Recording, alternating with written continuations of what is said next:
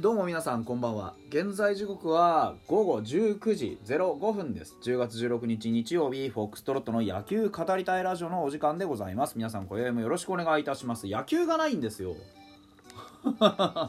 野球がないんですよね。いやなんでちょっと昼間 MLB を見てたんです。MLB はさほらあのー今ワールドシリーズに向けてさ各なんだ地区の争いが繰り広げられてるわけですけど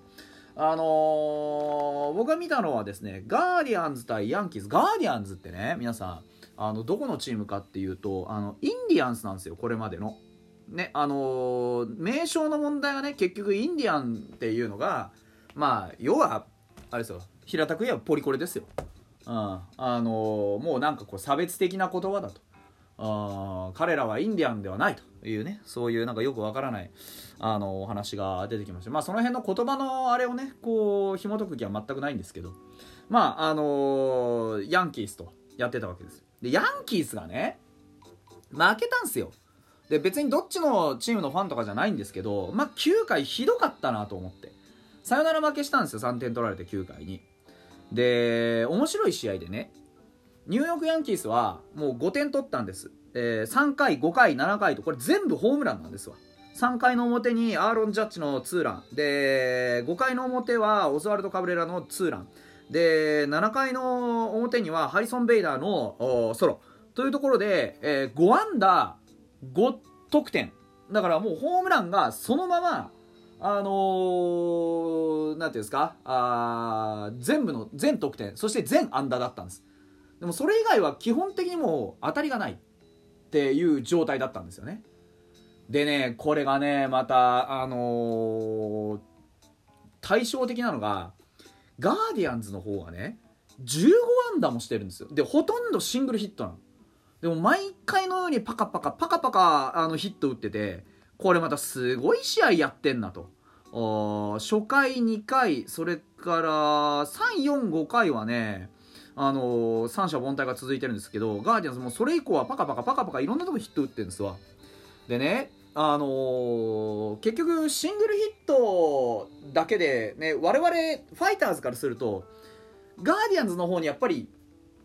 こうなんて言うんでしょう感情が入るわけですよ。なんで？あのこんなに単打ばっかり打ってるチームなかなかない。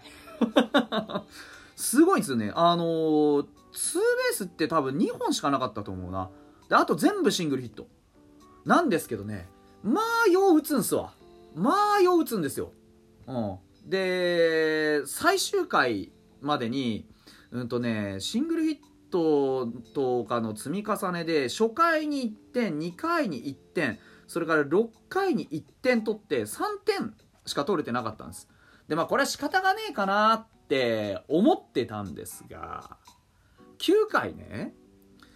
あのー今ヤンキースって結構中継ぎそれこそチャップマンとかあの辺が使えなかったりするんです。でさらに怪我人とかも出てて全然ブルペンが万全じゃないんですが今季20セーブを挙げた、あのーピッチャーを温存したんですよ。で、まあ、信じられないことに8回の裏を抑えたえーっとこれだなんつってピッチャーだったかな？ペラルタか。ペラルタっていう、あのーピッチャーがですね続投したんですね。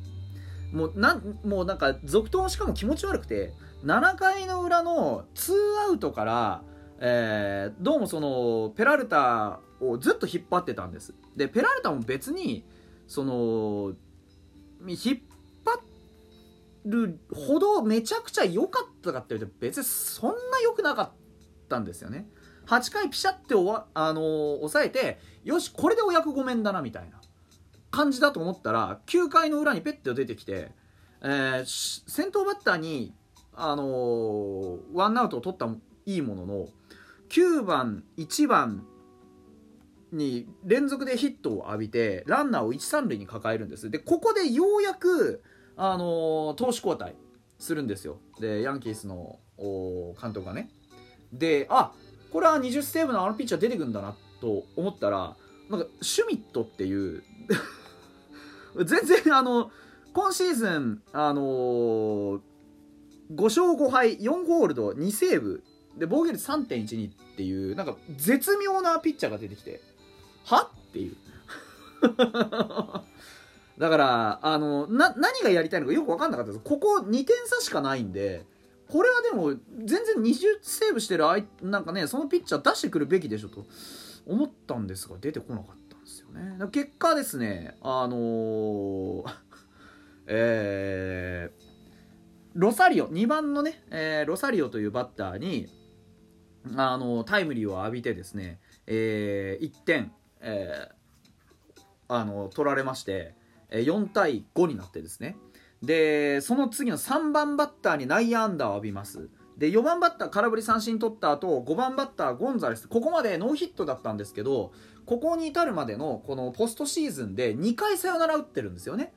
で明らかにあのラッキーボーイになってる。そういうバッターが回ってきてあこれは終わったわと思ったっけ。案の定センター前にあのタイムリーヒット打たれて2人帰ってサヨナラ。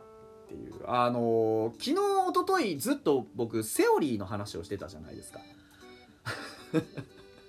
ね？であのそういうことですよ。やっぱりやるべきことをちゃんとやらないとあのこういうことって閉まらないんですよね。で MLB ですからそれは日本のね NPB とはちょっと違うかもしらん。でも場面において何が行われるか何ができるかっていうのはこれはもう同じわけで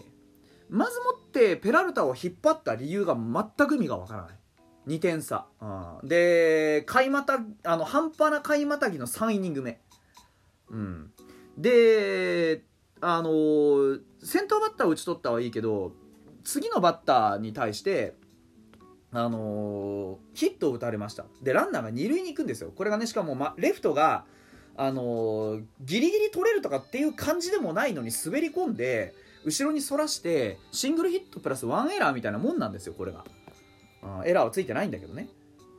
うん、で二塁まで行かれてると。もうこういうなんか後ろのねバックのまずい守備なんかも来てるんだからこれはもう交代だろうと思ったらその次も投げさせて普通にヒット打たれて1、3塁されてるんですよね。もうこの時点でワンアウト1、3塁だから外野フライで1点入るじゃないですか。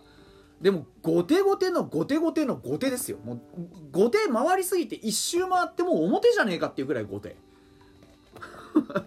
でそんだけ後手踏んでんのに出してきたピッチャーは今季2セーブってここで微妙なピッチャー出してくるわ。これどうなってんのっていう、うん、あのー、いや非常に面白かったんですけどあのせっかくなんで学んでみようと思ったんですよね、うん、やっぱりまずやらなければいけなかったことは普通に今季チャップマン、ね、不調でクローザーとして20セーブ上げてるピッチャーがいる。そのピッチャーをなぜ9回2点差のこのタイミングで頭から出さなかったのかっていうのが一つ。これはもうあのナメプですよね。はっきり言っていけると思ったんでしょうね。でもう一つ突っ込んでおきたいのが9回の裏のあのキャッチャーのリードなんですよ。もうね最初のその8番バッターからずっと変化球しか投げさせないんです。それも緩い球ばっかり。カーブとかスライダーとか。1球も速い球ストレートが投げられてないの。ピッチャー変わっても変わらず。全く投げれないんですよ。であのー、空振り三振取ったのも全球カーブとか。もうなんて言ったらいいんでしょう。もうねあのー、鼻から逃げ逃げの逃げの逃げなんですよ。あのー、だからインサイドだろうと何だろうとまずあの相手の脅威になる球を投げないといけない。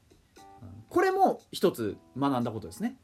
あのキャッチャーのリードって結果論で言われがちですけどいざこうやって、ね、3点9回の裏に取られてサヨナラ負け食らいましたっていうリード見てみたら1球もストレートがありませんでしたなんていうのは僕はめちゃくちゃ怒られると思うんですよこれ。普通に考えたら。やっぱりあのー、ピッチャーたるものを攻めないといけない、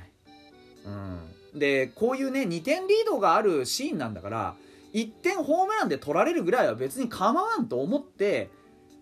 やっぱり打ってあの打って出ないと前に。でもう途中から多分ねあのガーディアンズのバッターも気づいてたんでしょうね。あの軽打ですよ。軽く合わせて逆方向。うん。もう誰も強振しないんです。多少ね2球目3球目とか強振するしたりあの4番バッターはね一種満塁ですからあの行こうと思って振ったりするのはあるんですけども基本的には軽打逆方向。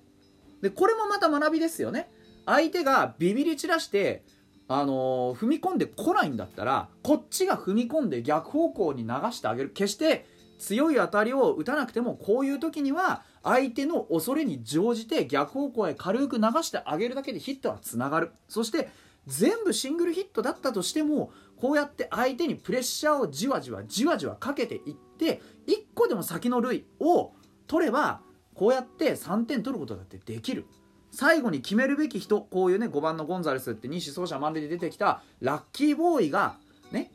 ここまで当たってなくても雰囲気さえきちんと作っておけばこういう風にゲームができるんですよ。でやっぱりあのー、野球はメンタルのゲームなんで誰が決めるのかそしてどうやってつなぐのかそしてそこに前に向いて攻める気持ちがあるのか、ね、やっぱり見てて思いましたけど攻めなきゃダメですわ。うん。全然ダメ。っていうね学びを得ました。本当にあのさすが野球の本場だけあって根本的なところのプレーの質はすごく高いんですけどやっぱそこの駆け引きみたいなものっていうのはまあ日本の方が長けてるなっていうのは見てて思いましたね、うん、だから日本の野球も面白いし、ね、海の向こうの野球も面白いししばらくはねあのいろんな野球を見ながらねちょっと勉強していきたいなというふうに思いましたという話でございました。また明日。